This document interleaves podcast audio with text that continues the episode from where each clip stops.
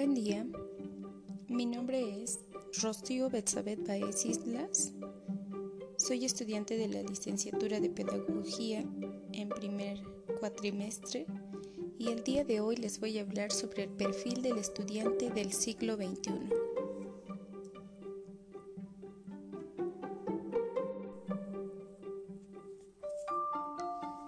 En la actualidad, la globalización y el crecimiento acelerado en, en, las últimas décadas ha propiciado el progreso y el desarrollo de las nuevas tecnologías, sobre todo en el área educativa.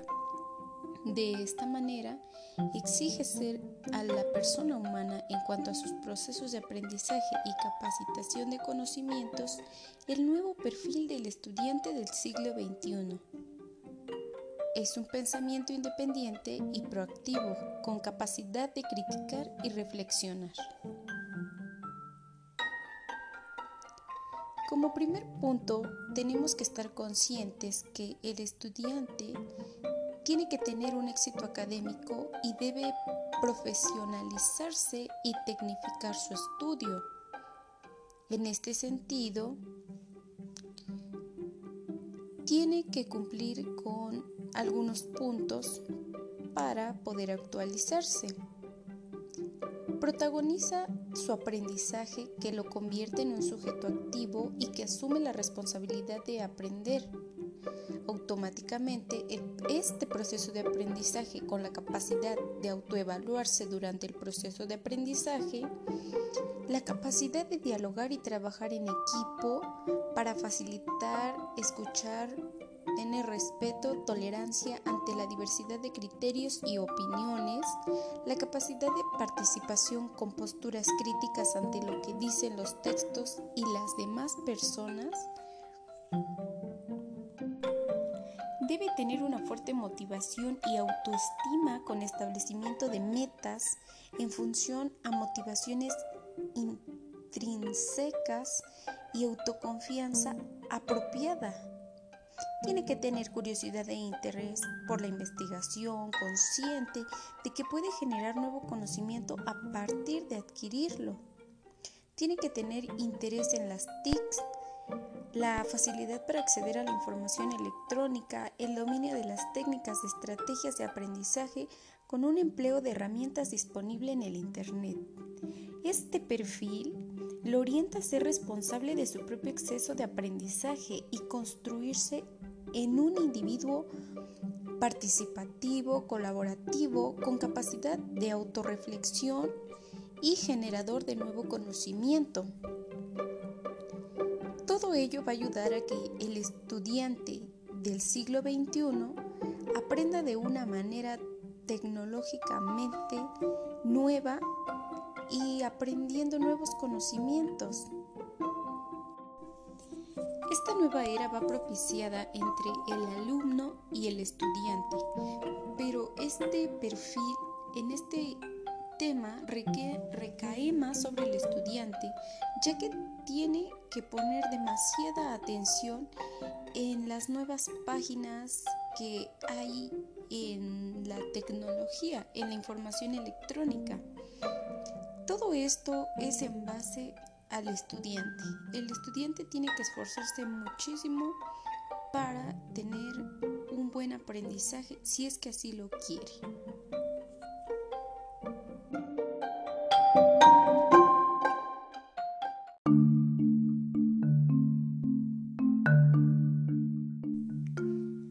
El día de hoy vamos a hablar sobre el espíritu científico del Renacimiento y su influencia en la educación nos dice que éste trascendió en la educación ya que además de haber desarrollado avances en la alquimia, también lo hizo en la astronomía, en la creación del barómetro, la invención de microscopio y telescopio.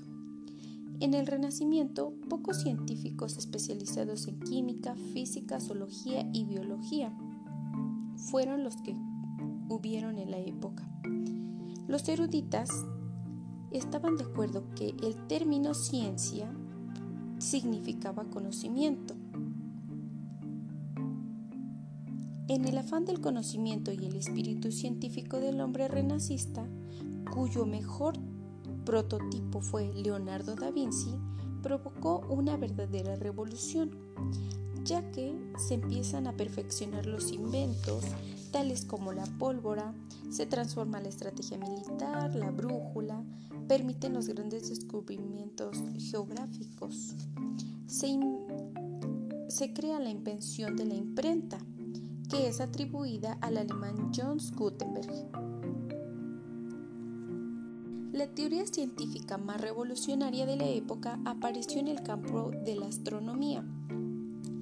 Decía Nicolás Copérnico que él observó los planetas y las estrellas durante más de 30 años y llegó a la conclusión de que la Tierra no era el centro del universo, sino que se movía alrededor del Sol. La gente creía que la Tierra estaba en medio del universo perfectamente simétrico y que, y que en cuyo centro exacto estaba Dios y la Iglesia.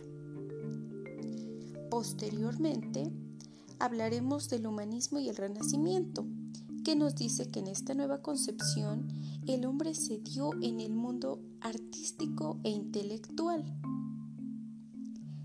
En ello se denominan los humanistas debido al estudio y enseñanza de las lenguas clásicas y de la retórica, averiguando, nuevas valoraciones del hombre a la civilización clásica Esto fue un elemento de ruptura con respecto a la Edad Media donde se prevalecía Dios como el elemento central del todo.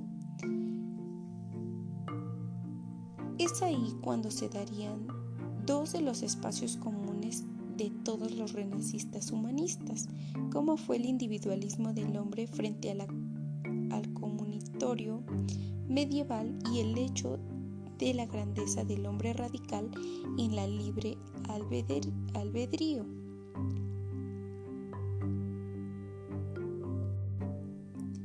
Nos dice que en Florencia hubo una gran actividad intelectual y cultural de la existencia de un humanismo cívico que defendía las libertades republicanas. Es ahí cuando se heredan los valores y los prestigios del romano.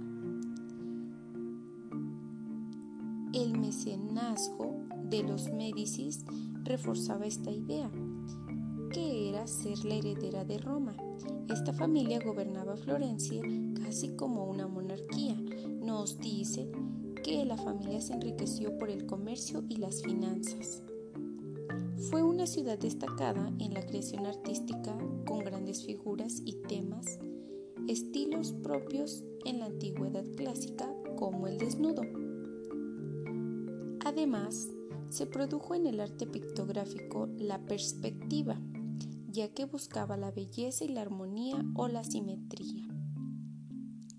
Trabajaron muchos genios como Brunelleschi en la arquitectura, Botticelli en la pintura, Donatello en escultura o Leonardo da Vinci, formándose en Florencia pero que trabajó en Milán para la familia Sforza.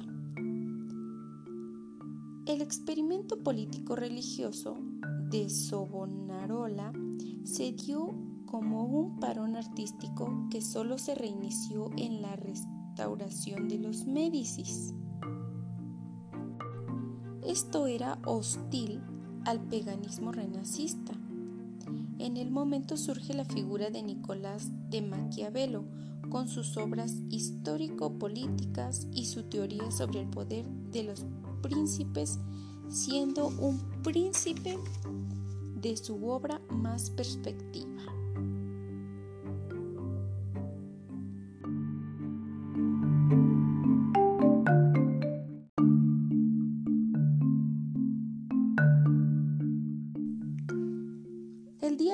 Vamos a hablar sobre el espíritu científico del Renacimiento y su influencia en la educación. Nos dice que este trascendió en la educación ya que además de haber desarrollado avances en la alquimia, también lo hizo en la astronomía, en la creación del barómetro, la invención de microscopio y telescopio. En el Renacimiento, pocos científicos especializados en química, física, zoología y biología fueron los que hubieron en la época. Los eruditas estaban de acuerdo que el término ciencia significaba conocimiento. En el afán del conocimiento y el espíritu científico del hombre renacista, cuyo mejor prototipo fue Leonardo da Vinci, provocó una verdadera revolución, ya que se empiezan a perfeccionar los inventos, tales como la pólvora, se transforma la estrategia militar, la brújula, permiten los grandes descubrimientos geográficos. Se, se crea la invención de la imprenta, que es atribuida al alemán John Gutenberg. La teoría científica más revolucionaria de la época apareció en el campo de la astronomía. Decía Nicolás Copérnico que él observó los planetas y las estrellas durante más de 30 años y llegó a la conclusión de que la Tierra no era el centro del universo, sino que se movía alrededor del Sol. La gente creía que la Tierra estaba en medio del universo perfectamente simétrico y que, y que en cuyo centro exacto estaba Dios y la Iglesia. Posteriormente, hablaremos del humanismo y el renacimiento, que nos dice que en esta nueva concepción el hombre se dio en el mundo artístico e intelectual. En ello se denominan los humanistas debido al estudio y enseñanza de las lenguas clásicas y de la retórica, averiguando, averiguando nuevas valoraciones del hombre a la civilización clásica Esto fue un elemento de ruptura con respecto a la Edad Media donde se prevalecía Dios como el elemento central del todo.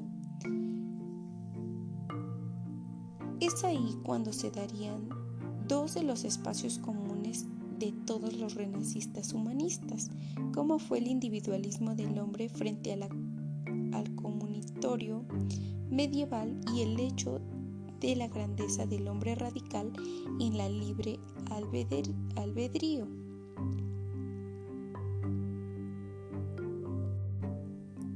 Nos dice que en Florencia hubo una gran actividad intelectual y cultural de la existencia de un humanismo cívico que defendía las libertades republicanas. Es ahí cuando se heredan los valores y los prestigios del romano. El mecenazgo de los Médicis reforzaba esta idea, que era ser la heredera de Roma. Esta familia gobernaba Florencia casi como una monarquía. Nos dice que la familia se enriqueció por el comercio y las finanzas.